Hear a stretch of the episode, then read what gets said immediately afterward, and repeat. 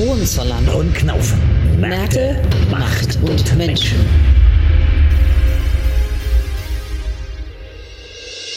Hohenzollern und Knauf wird Ihnen präsentiert von der Live bis 20 Academy. Herbert Maria Schnalzer Österreichs erfolgreichster Podcaster in der Wirtschaft mit über einer Million gesendeten Minuten und über 100 Podcast-Top-Chart-Platzierungen in den Apple Podcast Charts.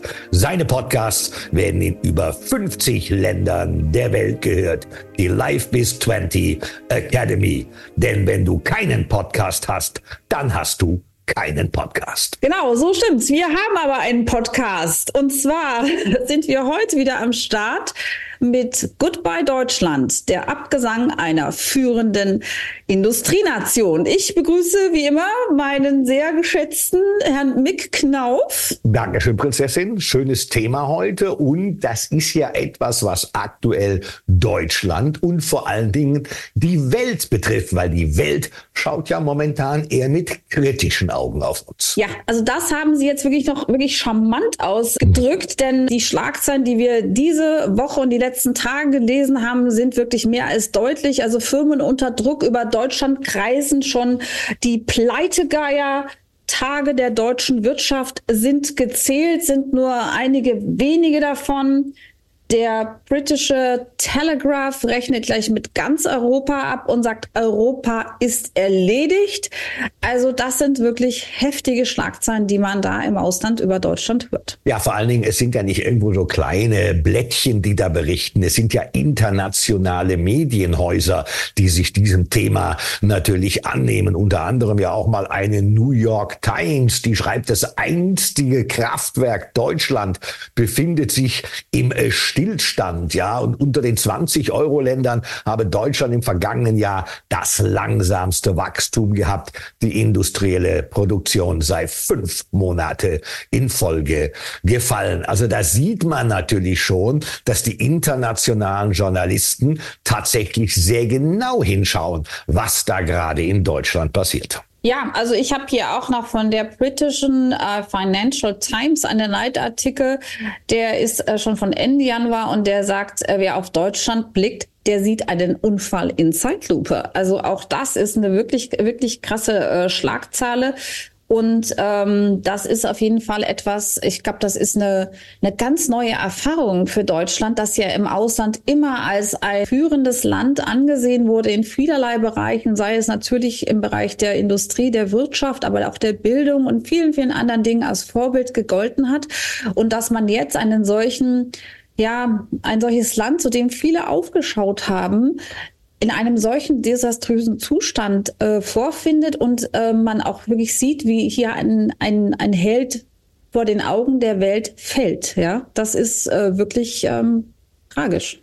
Ja, und vor allen Dingen, wenn wir da mal hinschauen, wie es der Economist halt eben tut, er hat sich ja Deutschland schon seiner Zeit mal angenommen. Daraus äh, resultierte ja auch die Aussage, Deutschland der kranke Mann Europas. Jetzt ist es so, Deutschland erneut der kranke Mann Europas. Und das letzte Mal war es 1999, wo der Economist Ähnliches dementsprechend schon mal zitiert hat. Damals ging es halt eben um den starren deutschen Arbeitsmarkt, viel zu hohe Sozialleistungen und die Folgen einer teuren Wiedervereinigung. Das haben wir natürlich dementsprechend schon ein bisschen alles hinter uns gebracht. Und sechs Jahre später musste der Economist auch seinerzeit zurückrudern, hat sich dann ein bisschen auch entschuldigt für diesen Artikel. Aber es ist halt eben so, dass gerade der Economist von sehr, sehr vielen Wirtschafts Wirtschaftslenkern, Geschäftsführer, Vorstandsvorsitzenden gelesen wird im Ausland. Und da macht natürlich ein solcher Bericht, der jetzt natürlich wieder orakelt, als kranken Mann Deutschlands dazustehen, nicht allzu viel gute Stimmung, muss man sagen. Ja, vor allen Dingen muss man ja auch sagen, dass äh, der Wirtschaftsminister Deutschlands äh, von der FDP bei äh, der Herr Lindner bei dem letzten äh, Wirtschaftsgipfel in Davos, als er darauf angesprochen wurde, Deutschland sei doch jetzt der kranke Mann Europas, meinte, nee, nee, die sei kein kranker Mann, man bräuchte nur mal einen ordentlichen Schluck Kaffee. Also ich habe das Gefühl, da reicht im Moment noch nicht mal eine Flasche Whisky auf diesen Zustand. Ähm, das ist natürlich auch, man weiß eigentlich gar nicht, was man da drauf dazu denken soll. Natürlich kann man sagen, das ist irgendwie lustig, äh, oder aber eigentlich ist es tief traurig, wenn man denkt, er kennt dieser Mann die wirkliche Lage Deutschlands nicht, dass er eine solche Antwort darauf gibt? Nimmt er das so wenig ernst? Ist da die, die Wahrnehmung so weit weg äh, von der Realität, die man in der Politik hat? Wie erklären Sie sich das? Ja, das ist schwierig. Ich meine, als Finanzminister sollte man ja wohl seine Finanzen dementsprechend ja auch im Auge und im Blick haben. Und da weiß ich ja nun, was halt eben in Deutschland erarbeitet wird, respektive wie viel Steuern tatsächlich in die Kasse hineinkommen. Aber wenn man natürlich versucht, was ja Christian Lindner natürlich aktuell auch tut, die Schuldenbremse einzuhalten, ja, wo man ja geteilter Meinung drüber sein kann, ob man halt eben den zukünftigen Generationen mehr Schulden aufbürden möchte oder nicht, auf der anderen Seite vielleicht dadurch sein Wachstum hemmt, ist das Ganze natürlich auch eine schwierige Situation, klar auch äh, für einen Finanzminister, muss man sagen. Aber äh, wenn wir mal draufschauen, das ist natürlich so, wenn man in Deutschland schaut, dann investiert Deutschland im Verhältnis zum Bruttoinlandsprodukt immer noch weniger als halb so viel in Informationstechnologie und Digitalisierung wie zum Beispiel Amerika und Frankreich. Ja, und manch einer, der sagt sich ja hier, wenn er in mancher großen Innenstadt angekommen ist und guckt auf sein Handy, wo ist denn mein WLAN oder mein 5G? Ja, der sagt sich, da habe ich im australischen Outback ja mehr. Ja, und das ist nun etwas, was nicht neu ist, sondern daran krankeln wir ja schon seit, seit 10, 15, 20 Jahren, seit Beginn des Internets, ja. Und da muss man tatsächlich jetzt mal Abhilfe schaffen. Also was, das stimmt in der Tat. Ich sehe das, ich bin ja im Ausland sehr viel unterwegs und lebe im Ausland und ich muss da auch feststellen, dass wenn ich nach Deutschland komme, dass das tatsächlich immer noch ein solches Problem ist, dass man durch solche Funklöcher fährt oder wenn ich mit Menschen, die in Deutschland äh, sind und sich befinden, telefoniere, dass die dann sagen, Achtung, jetzt fliege ich auf die Autobahn, dann kommt immer das Funkloch. Also das wundert mich in der Tat auch. Aber es gibt noch ein wirklich ernstzunehmendes, äh, nicht zu unterschätzendes Medium, nämlich Bloomberg. Das ist einer der angesehensten äh, Finanzdienste der Welt. Und die haben also auch Sätze mit einer unglaublichen Wucht über Deutschland geschrieben und gesagt, äh, nämlich, dass Deutschlands Tage als industrielle Supermacht gezählt sind und dass die Grundpfeiler des deutschen Industrieapparats wie Dominosteine umgefallen seien.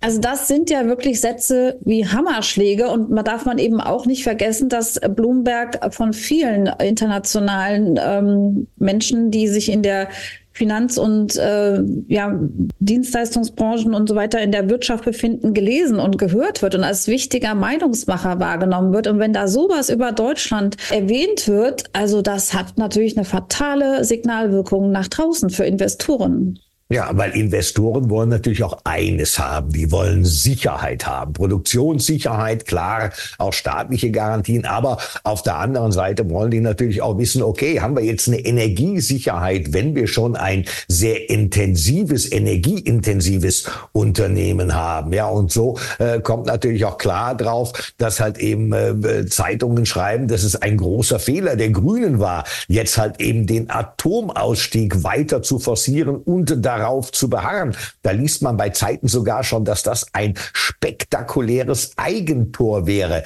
Ja, verständlich, meine auch nicht nur die deutschen Unternehmen wollen ja wissen, habe ich jetzt eine Garantie für Energie oder wie schaut's da aus oder muss ich da Schwankungsbreiten tatsächlich in Kauf nehmen? Und das will natürlich letztlich man muss natürlich auch wissen, dadurch, dass Deutschland einfach nicht mehr über günstige Energie aus Russland äh, verfügt oder über Atomstrom, der ja immer noch als die sauberste und mit die sicherste Form der Energie gilt. Und wir kaufen dann aber aus Frankreich von den unsichersten Atomkraftwerken der Welt unseren Strom, dass äh, man damit einfach nicht mehr wettbewerbsfähig in der Wirtschaft, wenn man jetzt teures LNG-Gas äh, kauft, das Fracking-Gas, was ja übrigens auch alles andere als ökologisch abgebaut wird. Ne? Das wissen wir, dass das ähm, sehr umweltschädlich ist.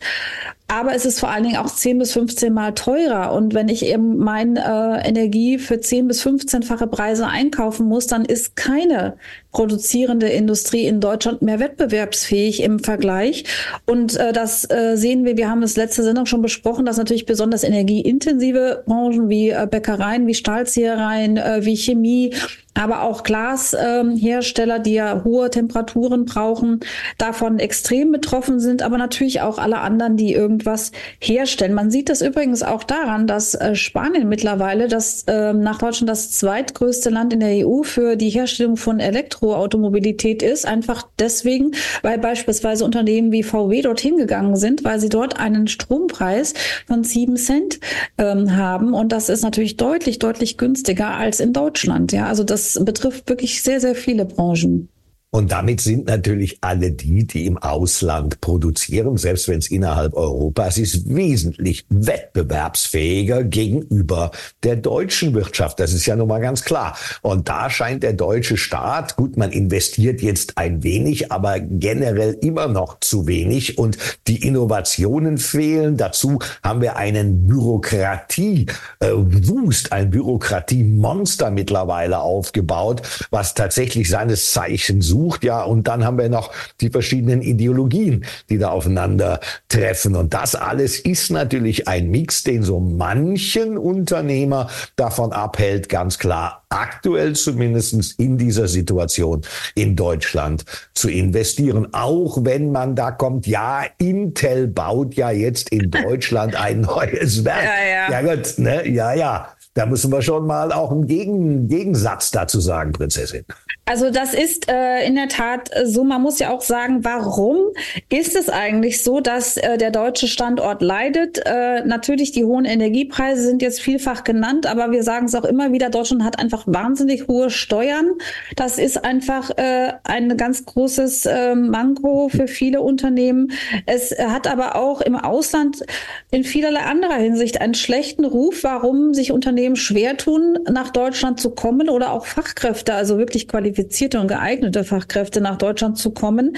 Dabei spielt auch die Rolle, dass die Deutschen im Ausland oft als unfreundlich gelten, dass sie als kinderfeindlich gelten. Das bekannt ist, dass es sehr schwierig ist, in Deutschland Wohnraum zu finden. Auch darüber haben wir bereits gesprochen, dass äh, wir eine Krise am Immobilienmarkt haben, dass sich hier auch die Mietsituation der Wohnungen unglaublich verschärft und verteuert hat. Es ist schwierig, auch für Familien ähm, Kindergartenplätze zu finden. Dazu kommt das schlechte Bildungsniveau. Ähm, das Wetter ist auch schlecht und, wie Sie schon gerade sagten, der Bürokratiewahn für Unternehmen, ähm, das sind auf jeden Fall ganz, ganz abschreckende Standortfaktoren, die Deutschland einfach unattraktiv machen für viele Unternehmen und Fachkräfte aus dem Ausland. Oder die Bundesregierung gibt ihnen halt eben Geld. Und das ist ja nun mal bei gerade Intel, dem großen US-Chip-Hersteller, der Fall. Die wollen sich ein Sachsen-Anhalt niederlassen. Und ja, und da gibt die Bundesregierung direkt mal 9,9 9,9 Milliarden Euro zu. Das heißt also, würden diese 9,9 Milliarden Euro nicht fließen, ja, dann muss man auch davon ausgehen, dass Intel nicht kommen würde. Ja, also äh, und das ist da ein Unternehmen, das macht ja Milliarden Umsätze. Ne? Richtig, das ist richtig. oh, ich glaub, weiß gar nicht wie viel, ich glaube paar 20 mehr oder ich weiß es nicht, aber es ist unglaublich viele Milliarden Umsätze, dass man einem so reichen Unternehmen dann tatsächlich noch so viel in den Rachen schmeißt, um es mal klar zu sagen, damit es kommt nach Deutschland, ob man das tatsächlich als Erfolg verkaufen kann, ist fraglich. Und wir haben auf der anderen Seite immer noch Bauern in Deutschland. Da reden wir über 900 Millionen Steuersubventionen Subventionen für den Diesel, für die, für die Fahrzeuge, die man da nicht ausgeben möchte für die eigene Landwirtschaft und die eigenen Bauern. Aber meine Frage nochmal an Sie, Herr Knau. Ich hatte hier auch vernommen, dass Bloomberg in diesem kritischen Artikel auch erwähnte, dass äh, in den vergangenen Monaten die Summe von 13,6 Milliarden, also das ist wirklich viel an Krediten ähm, ausfallgefährdet sind. Das 13 mal so viel wie in Italien. Das ergab also eine Datenanalyse von Bloomberg. Das sind 15 Prozent der Firmen stecken in Schwierigkeiten und dieser Anteil sei in keinem anderen westeuropäischen Land höher, schreiben sie weiter. Also in Deutschland ist das jetzt die, die Rede. Und die Folge sei, dass deutsche Firmen sich inzwischen äh, mit höheren Risikoaufschlägen für neue Kredite ähm, diese bezahlen müssten. Und ähm, Das äh, würde große Schwierigkeiten eben für Deutschland bedeuten, weil das für Investoren halt etwas ist, was äh, Unsicherheit bedeutet am Markt.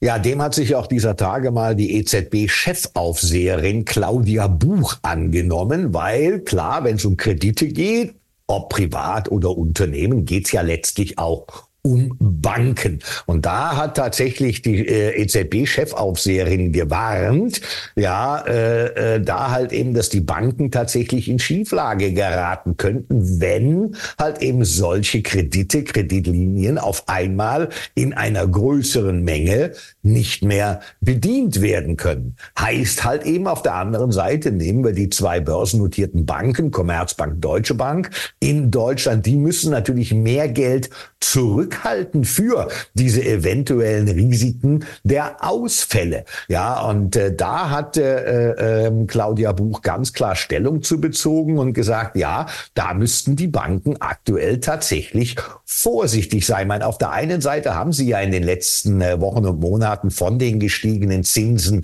wieder äh, profitieren können, die Banken. Die lange Zeit, elf Jahre Nullzinsphase, gab es ja bei den Banken nichts. Jetzt kriegt man ja wieder Zinsen und jetzt muss man dem dementsprechend halt eben auch schauen, dass man mehr Geld zurücksteckt, weil halt eben die Gefahr von Zahlungsausfällen tatsächlich vehement zugenommen hat.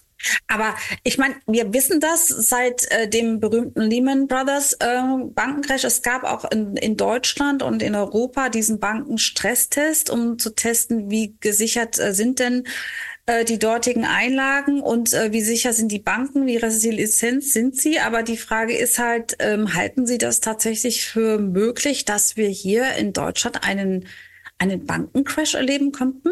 Naja gut, bei den Großen sehe ich das nicht. Ja, das ist ähnlich wie letztes Jahr 2023 in Amerika. Halt eben auch Banken über die Wupper gegangen sind. Da waren es allerdings dann eher die kleineren Banken. Ja, also bei den großen sehe ich die Gefahr nicht, weil äh, die weisen ja auch in ihren Quartalsberichten dann auch immer aus, wie viel Geld man tatsächlich für solche Risikofälle tatsächlich zurückgestellt hat. Und da sehe ich die Problematik nicht. Was aber nicht heißt, dass kleinere Regionalbanken da durchaus betroffen sein könnten. Ja, die ja nun auch Kredite vergeben und das nicht nur an Privatleute, sondern klar auch an Unternehmen. Und wenn dann irgendein Unternehmen auf einmal seine Kreditlinie Linien nicht mehr äh, äh, bereinigen kann, nicht mehr bedienen kann und eventuell in die Insolvenz geht, dann haben auch kleinere Banken tatsächlich ein Problem.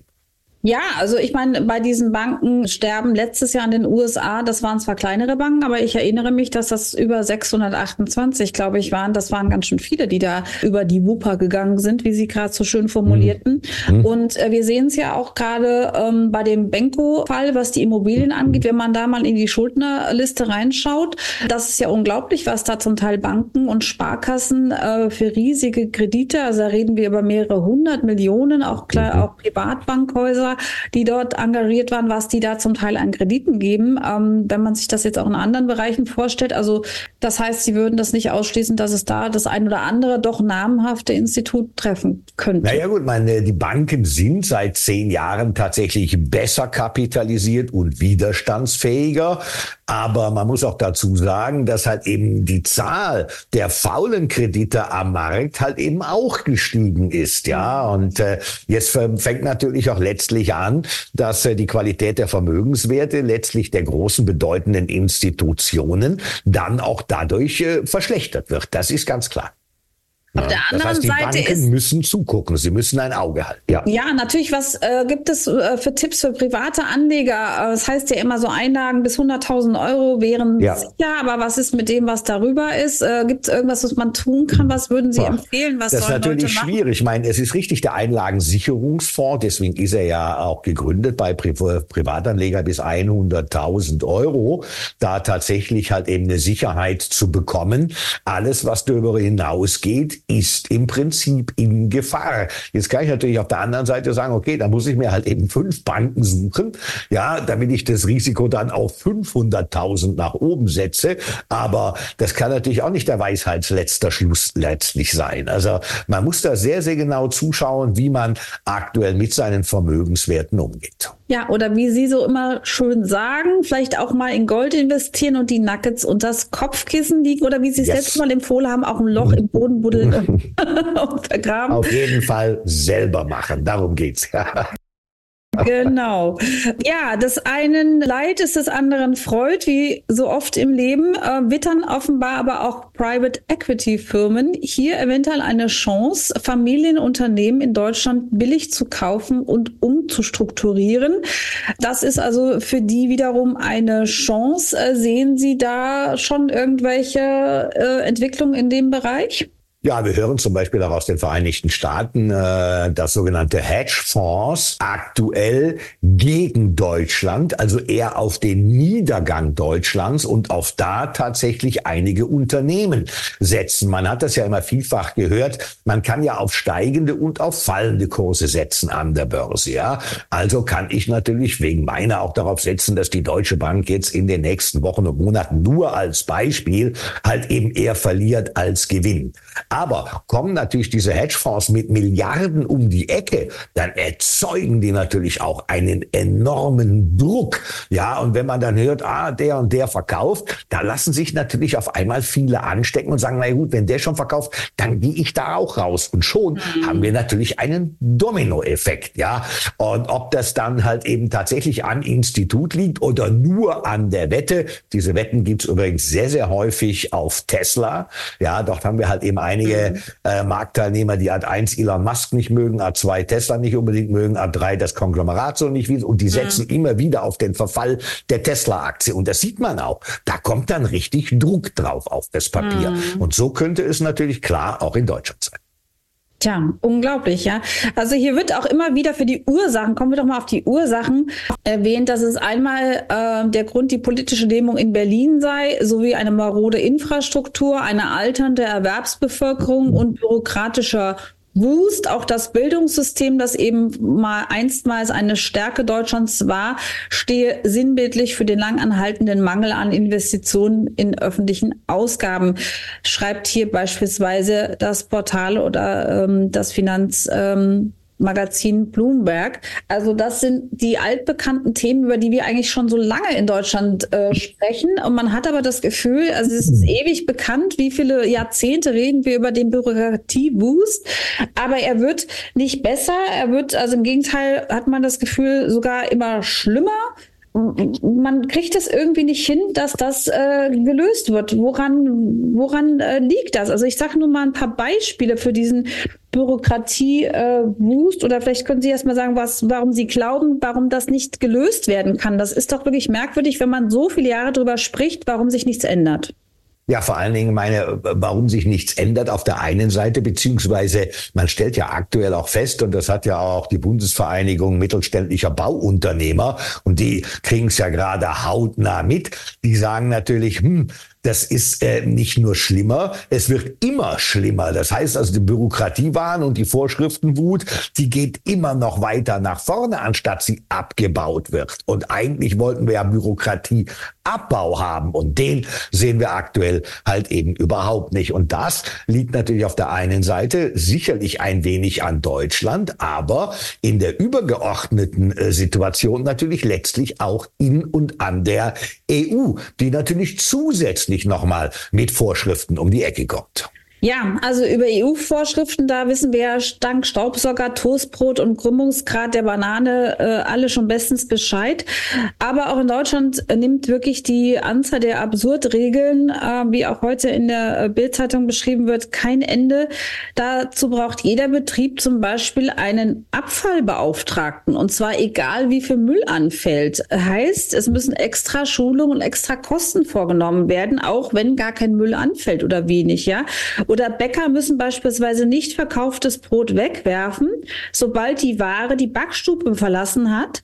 Und selbst wenn die Ware im Verkaufsraum in einer geschützten Verkaufstheke lag. Also ich muss mal ehrlich sagen, es gibt so viele Menschen, so viele Vereine in Deutschland, die sich, oder vielleicht sogar auch Tierschutzvereine, die sich darüber freuen würden, wenn sie sagen, Mensch, wir können hier noch ein Brot, was noch gut ist, ein Stück Kuchen, was nicht gegessen wurde.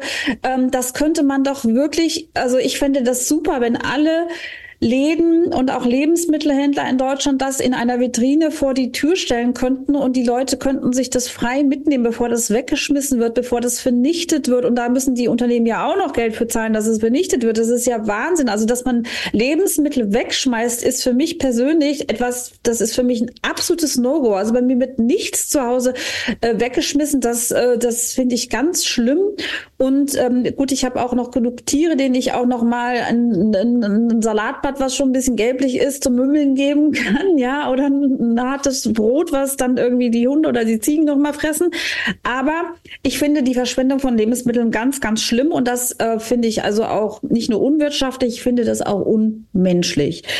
Und es gibt aber auch dann noch weitere Regelungen, dass Handwerker dürfen zum Beispiel ohne Extraschulung keine Kleinlaster, also 3,5 Tonner reden wir hier, fahren, aber nur, wenn sie Material transportieren, das zu ihrem Job gehört. Ja, aber wenn sie ähm, dagegen zum Beispiel Bauschutt äh, transportieren, was jetzt nicht zum Job gehört, äh, dann bräuchten sie dafür eine Extraschulung. Ja, oder Verkauf in einem Imbiss, der nur Stehplätze hat, mit Currywurst zum Beispiel, äh, da begreift der Staat sieben Prozent Mehrwertsteuer ab.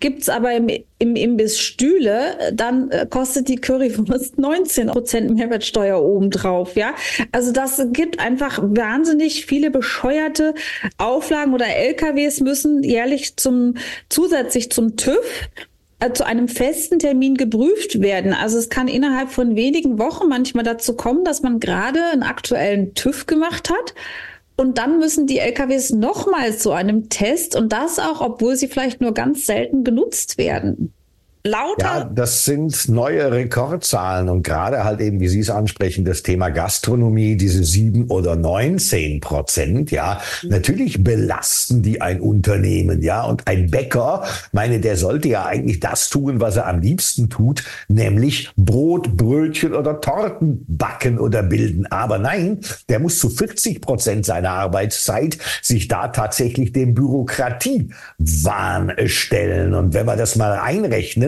ja, also äh, absolute Zahl. Letztes Jahr 23,7 Milliarden Euro für halt eben den tatsächlichen Erfüllungsaufwand. Ja, und dazu war halt eben einer der Haupttreiber das Gebäudeenergiegesetz. Ja, also ein Bürokratietreiber. Ja, klar, wenn man neue Gesetze hat, müssen natürlich klar auch neue Verwaltungsvorschriften her. Also wird die Bürokratie noch mehr. Ja, also die kriegen wir so natürlich nicht runter. Nee, und das ist auch, um darauf zurückzukommen, einem ausländischen Unternehmen, das sich überlegt, vielleicht in Deutschland zu investieren oder sich niederzulassen, zu produzieren oder auch qualifizierte Fachkräfte, die überlegen, nach Deutschland zu kommen, gar nicht verständlich zu machen, für welche Nein. bürokratischen Hürden sie hier stehen. Noch dazu vielleicht Menschen, die dieser deutschen Sprache noch nicht mächtig sind.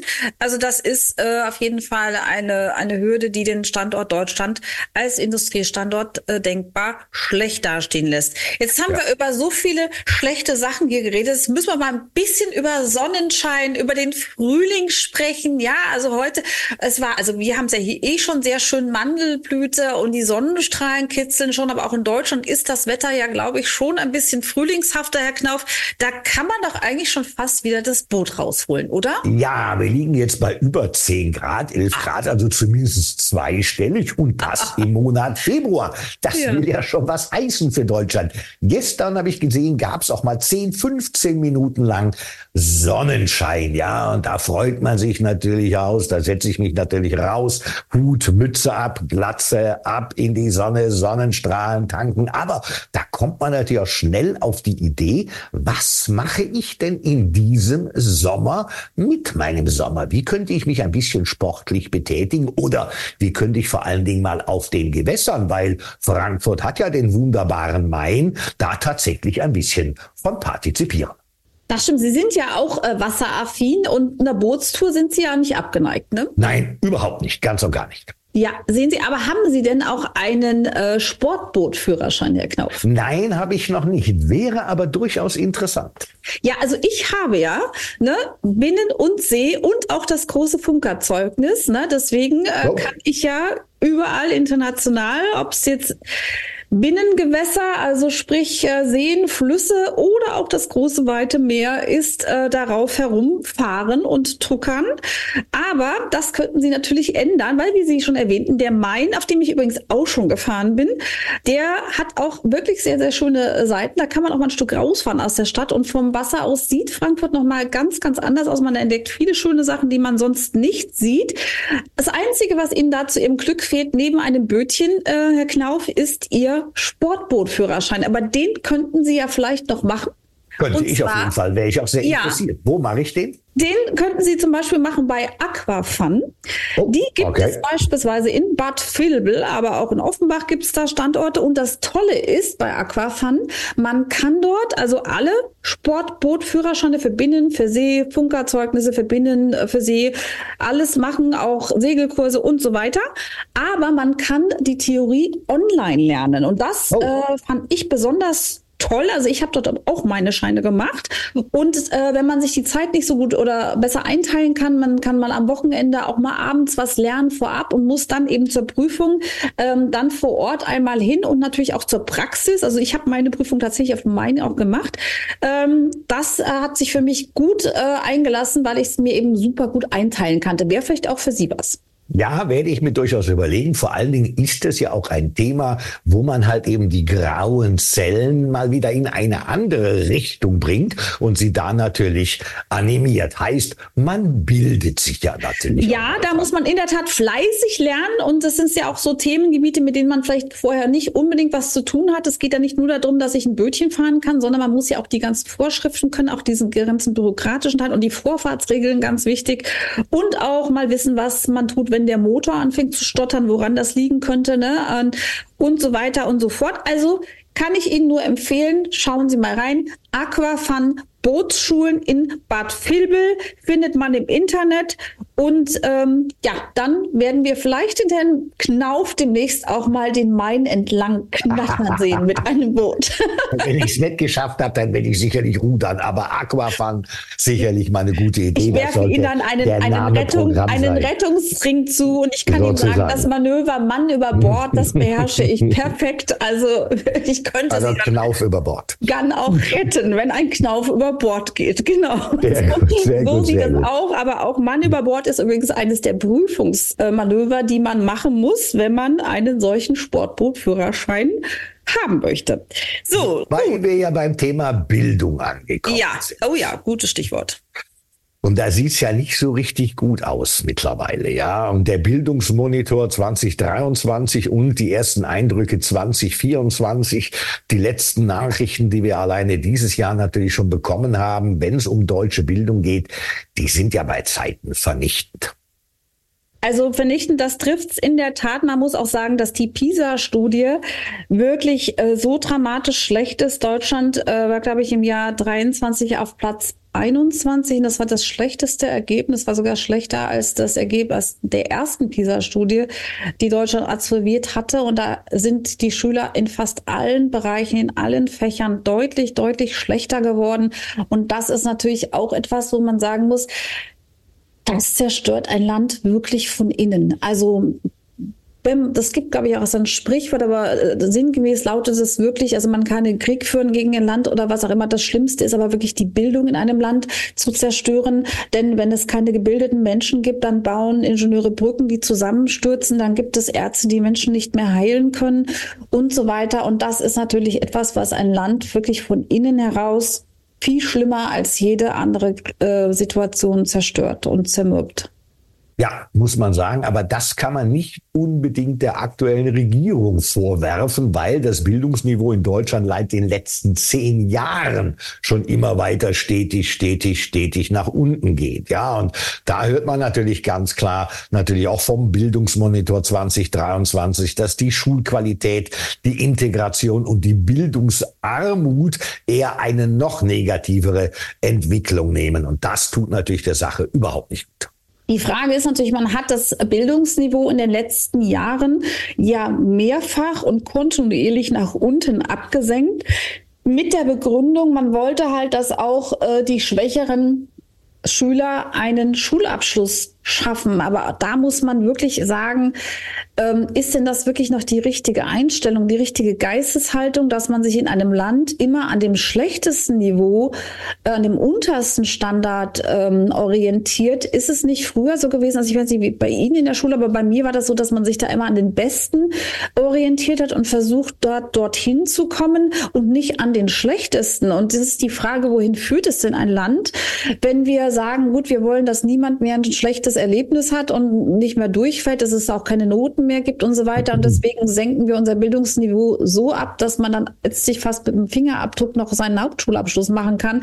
Also das äh, unter, beschert ja den Unternehmen auch keine qualifizierten äh, Fachkräfte und Mitarbeiter, die sie so dringend brauchen. Und das beklagen ja auch so viele von Handwerksbetrieben bis in andere Branchen. Sie bekommen Auszubildende, die nicht mehr richtig lesen und schreiben können, die schlecht rechnen können. Da hapert es also an den elementarsten Bildungsstandards. Ja, das ist vollkommen richtig. Und da schlägt der deutsche Mittelstand da tatsächlich auch aktuell Alarm. Vor allen Dingen der Bundesverband der mittelständischen Wirtschaft, der hat ganz klar gesagt, fast 70 Prozent, und das ist jede Menge, 70 Prozent der mittelständischen Unternehmen beklagen einen deutlichen Qualitätseinbruch bei den Bewerbungen von Schulabgängern. Ja, und äh, das kann natürlich klar auch, wenn das so weitergeht, die Stabilität der deutschen Wirtschaft gefährden, weil sie halt eben dementsprechend noch nicht mal Menschen bekommen, äh, junge Leute bekommen, die sie ausbilden können, weil deren Vorwissen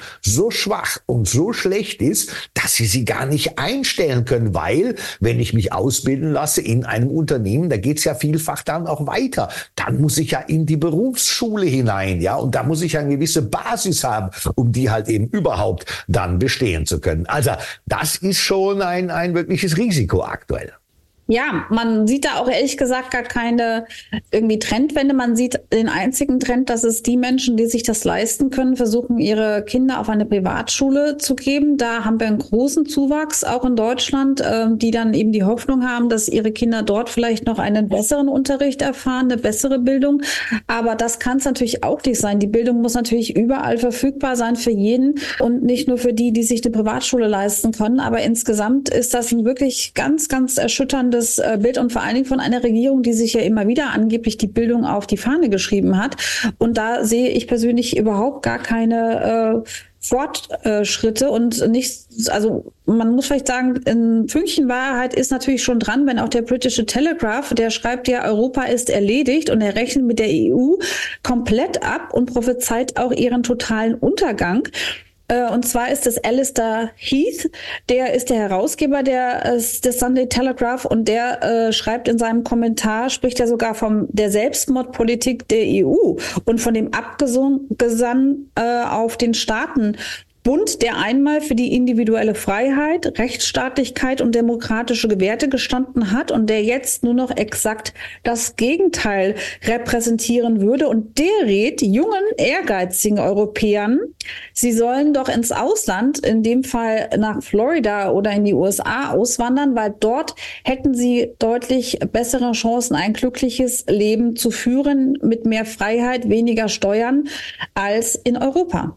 Ja, das mag natürlich auch daran liegen, dass halt eben vor allen Dingen hier die Bildungspolitik sich fokussiert hat auf mehrere ideologische Themenfelder und dass solche Themen wie Gendern oder eine überbordende Bürokratie natürlich letztlich verhindern, dass essentielle Bildungsinhalte sich weiter nach vorne drücken. Die werden mehr oder minder in den Hintergrund hineinbedrückt. Das heißt also, die Politik muss jetzt tatsächlich endlich handeln und Reformen einleiten und das Bildungssystem stärken und somit natürlich auch dann den Mittelstand und die Zukunft des Mittelstandes mit Fach- und Arbeitskräften natürlich zu sichern. Ansonsten wird es nicht gut sein, muss man sagen, ja. Ja, es gab dazu auch noch eine aktuelle Meldung heute, dass Deutschland das Land ist, was die vierthöchste Quote von Schulabbrechern in der EU hat. Das heißt, es gibt ja also einen ganz großen Anteil von jungen Menschen, die keinen Schulabschluss machen.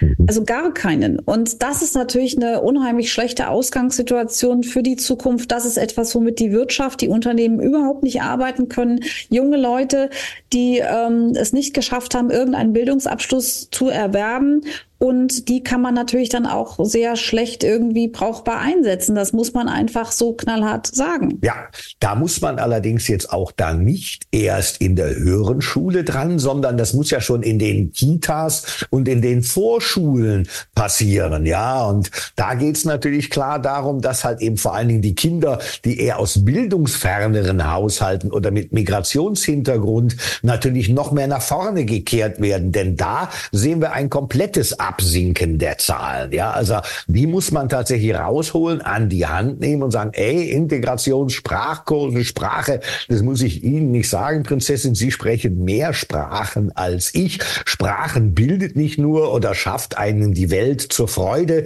Nein, man ist in Kommunikation. Das ist wichtig. Ja, es ist in Deutschland sowieso ein komisches ähm, auch eine komische Weltanschauung da, dass man versucht, Kinder im Kindergartenalter von Bildung fernzuhalten. Und man sagt immer, nee, das müssen die noch nicht lernen, die sollen erst mal noch ihre Kindheit genießen und spielen. Ja, da gibt es andere Länder, auch in Spanien ist das übrigens so, aber vor allen Dingen auch in skandinavischen Ländern, die ja ein hervorragendes äh, frühkindliches Bildungssystem haben. Dort bombardiert man Kinder nahezu im, im Kindergartenalter mit Wissen, mit Bildung, weil man einfach weiß, auch darüber gibt es sehr wissenschaftliche wissenschaftliche Studien, dass das Gehirn bestimmte Entwicklungen und Dendriten im, im Gehirn ausbildet in einer bestimmten Lebensphase. Und das kann man, und wenn man dann das Kind mit sehr viel Wissen, und die sind ja auch neugierig, die wollen ja auch lernen, ähm, beschallt und beschäftigt und ihnen das gibt, ja, dann bildet sich das Gehirn, das kann man also in Abbildungen auch sehen, wirklich wie ein, wie ein Baum mit ganz vielen Ästchen aus. Und dieses Zeitfenster in der Entwicklung eines Kindes ist nun mal im frühen Jahren gegeben, also im Kinder- und Vorschulalter, Kindergartenalter und in der Vorschule. Und das kann man auch später nicht mehr nachholen. Also, dass man sagt, so, jetzt ist das Kind 14, jetzt geht's in die, in die, in die mittlere Stufe, jetzt können wir es mit Wissen beschallen, dann holen wir das nach. Das ist also von der, von der Biologie und von der Entwicklung des Gehirns nicht möglich. Und deswegen, glaube ich, musste man sowieso ganz anders rangehen, dass man Kinder schon mit einem dualen Sprachsystem in der, im Kindergarten äh, beschäftigt, dass man es da schon Musik Musikinstrumente spielen äh, lernen lässt und auch andere Dinge, die ähm, Kinder, die in, in solchen Ländern zur Schule kommen, also ins reale Schulalter und die haben schon ein Vorschulbildungsprogramm äh, belegt, die können da eigentlich schon äh, lesen und paar Grundrechenarten, die können schon bis 110 oder bis 10 rechnen oder so, die können das schon, wenn die in die Schule kommen. Ja, und da denke ich natürlich nicht nur die Schulen sind gefordert, sondern man muss ganz klar mal wieder eine Rückbesinnung auf die traditionellen Bildungswerte und eine stärkere Fokussierung auf die Kernkompetenzen legen. Und das müssen allerdings dann auch die Eltern tun. Ich sage ja immer, das Internet ist ein Segen, aber auch ein Fluch. Ich sehe zum Beispiel kaum noch junge Menschen, die tatsächlich mal ein Buch ja. in der Hand halten, lesen. Ja. Was haben wir, was habe ich in meiner Jugend gelesen? Ja klar, wir hatten ich auch, nichts zum Wischen. Es gab kein Instagram, kein Facebook, kein TikTok, kein anderes. Ja, wir waren darauf angewiesen zu lesen. Aber Lesen bildet ja nicht nur die Fantasie, sondern man findet die Sprache, die Worte, die Herleitung. Ja, also und das ist natürlich essentiell. Aber davon sehe ich halt eben heute fast gar nichts. Das stimmt. Ich gebe Ihnen recht. Also ich habe auch sehr viel gelesen. Ich lese auch heute noch sehr viele und es geht nichts über ein gutes Buch in der Hand. Also ich bin auch kein äh, Freund von äh, elektronischen Büchern, sondern mir muss mhm. das immer in der Hand noch das Papier, Papier sein. Papier halt, ja. Genau. Und äh, man hat dann auch ein schönes Bücherregal und dann freut man sich auch über Widmungen in Bücher. Also das äh, finde ich auch sehr schön und in der Tat bildet es natürlich auch die Sprache und den Wortschatz, wenn man äh, viel liest. Und das sieht man heute aus bei jungen Leuten eben oft ein großes Defizit ist. Es gab aber noch ein anderes äh, wichtiges Kriterium, warum Deutschland, um auf unsere Ausgangsthematik zurückzukommen, ein nicht so attraktives Land ist äh, von den Wirtschaftsdaten. Also wir haben jetzt schon über die Bürokratie und über hohe Steuern und über rückständige Digitalisierung und Bildung gesprochen, aber Kriminalität ist tatsächlich auch etwas, was für viele Menschen im Ausland abschreckend ist. Und mittlerweile, ich erlebe das immer wieder, wissen das auch viele Leute. Das sprechen mich auch darauf im Ausland an, dass sie hören, Mensch, in Deutschland, da passieren aber wirklich viele, viele Sachen, viele kriminelle äh, Dinge, also Überfälle, Messerstechereien, Morde, Vergewaltigungen und, und, und. Und auch das ist natürlich für ähm, Menschen, die überlegen, ob sie in Deutschland als Fachkräfte zuwandern, nicht unbedingt ähm, attraktiv. Was mich aber diese Woche wirklich aufgeregt hat, also über die Maßen aufgeregt hat, es gibt ein Gesetz in der EU, und zwar ist es eine Reform des Sexualstrafrechtes. Mit der wollte man in den 14 EU-Ländern erreichen, dass ein verbales Nein äh, zum Sex nicht für eine Strafverfolgung ausreicht und Vergewaltigung nur dann geahndet wird, von Spuren von Gewalt nachgewiesen werden können. Ja, das ist jedoch oft nicht möglich. Das ist bisher der Stand. Und jetzt mhm. wollte man eine Novellierung dieses Gesetzes machen, die besagt, dass eine Vergewaltigung immer dann vorliegt, wenn der Geschlechtsverkehr nicht einvernehmlich war. Das heißt, die sogenannte nur Ja heißt ja-Regelung. Mhm. Also bisher musste immer nachgewiesen werden, dass irgendwie Spuren von Gewalt, eine Bedrohung da war.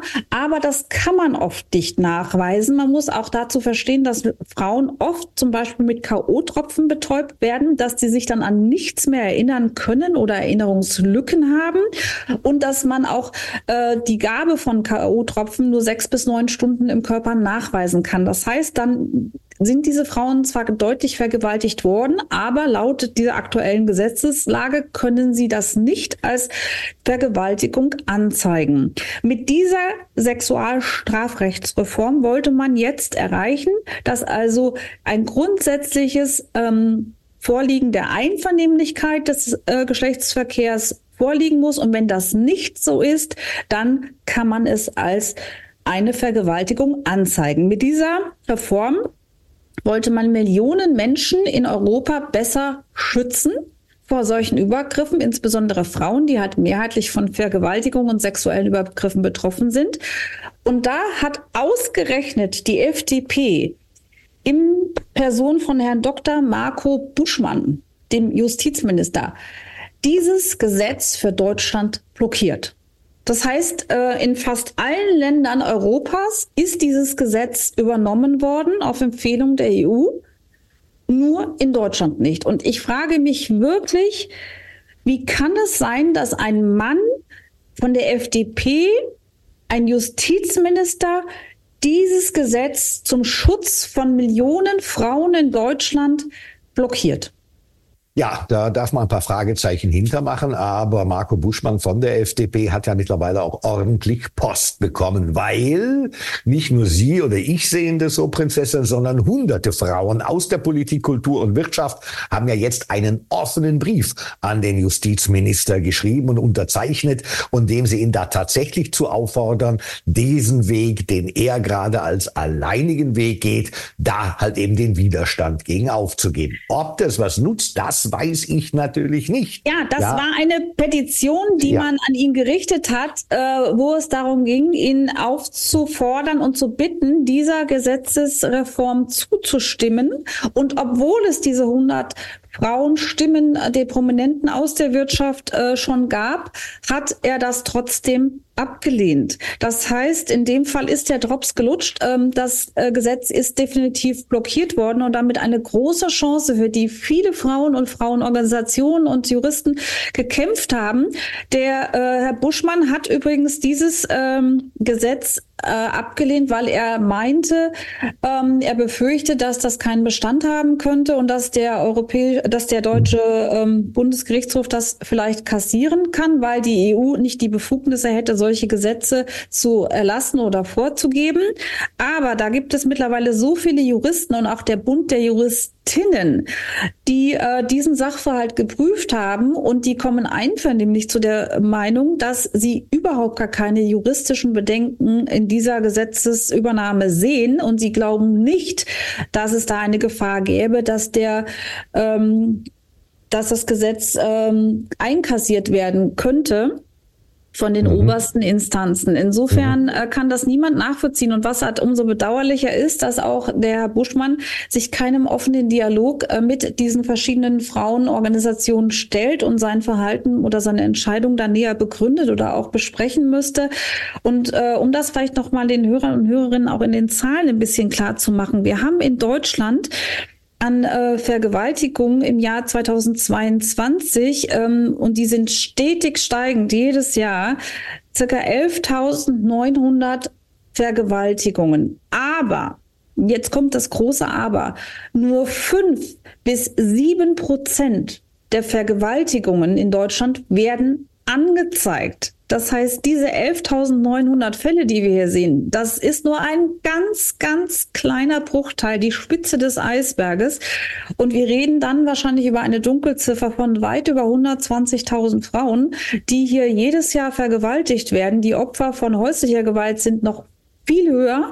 Aber ähm, das einem das mal klar zu machen, ist, dass hier 95 Prozent der Täter frei rumlaufen und dass von diesen angezeigten fünf bis sieben Prozent ähm, der, der Vergewaltigungen nur ein kleiner Bruchteil, nämlich ich glaube 7,5 Prozent verurteilt werden als Täter.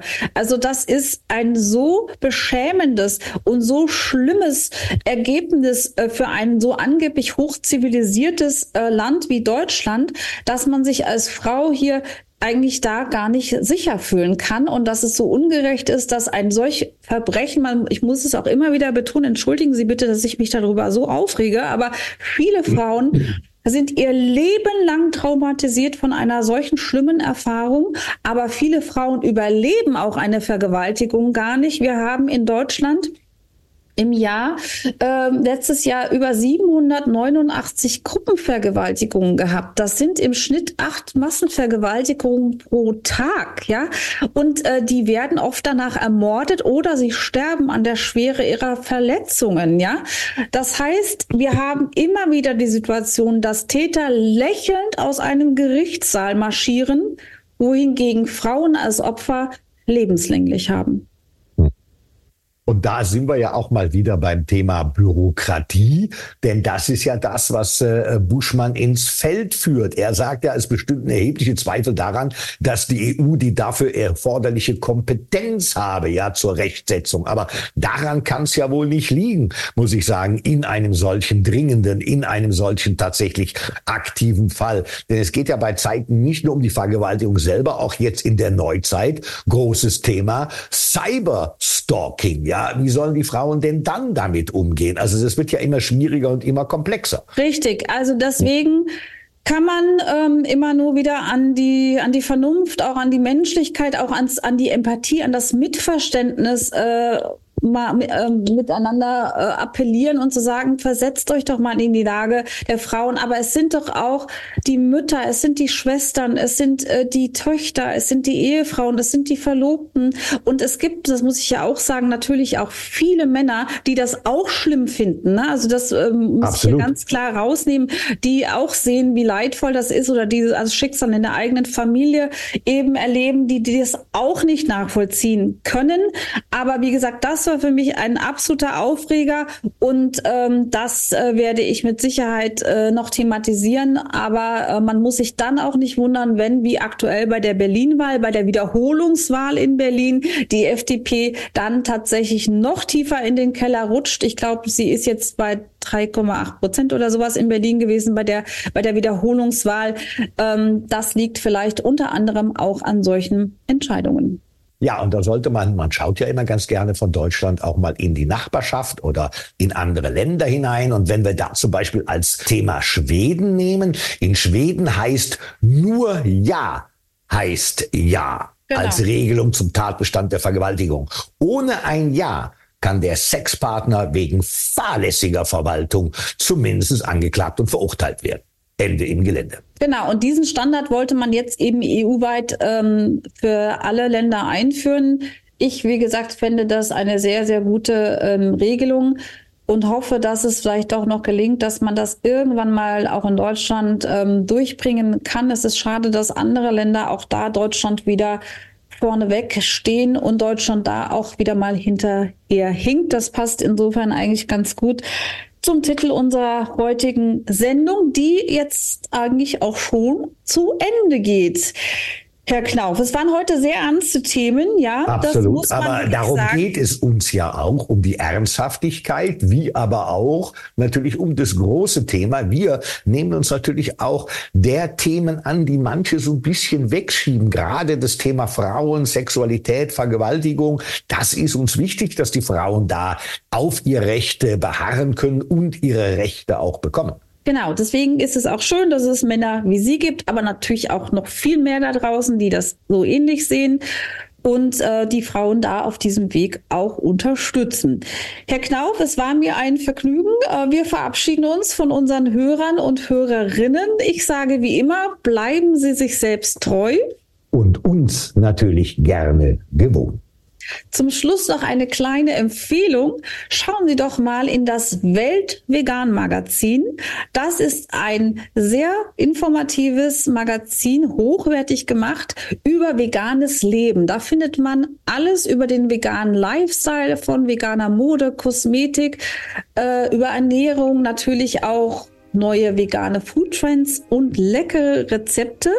Und das ist ein Magazin, was für alle informativ ist und was ganz ohne erhobenen Zeigefinger auskommt. Herr Knauf, da könnten Sie vielleicht auch mal reinschauen und vielleicht auch mal was veganes, leckeres kochen. Ja, ich werde mich aber im Sommer zuerst mal um meinen Bootsführerschein kümmern. Das ist ja auch wichtig. Ja, genau, das machen wir. Prinzessin, es war mir eine Freude. Bis zum nächsten Mal. Bis dann. Tschüss. Tschüss. Hohenzollern und Knaufen. Märkte, Macht und Menschen. Holy moly, was für ein Podcast.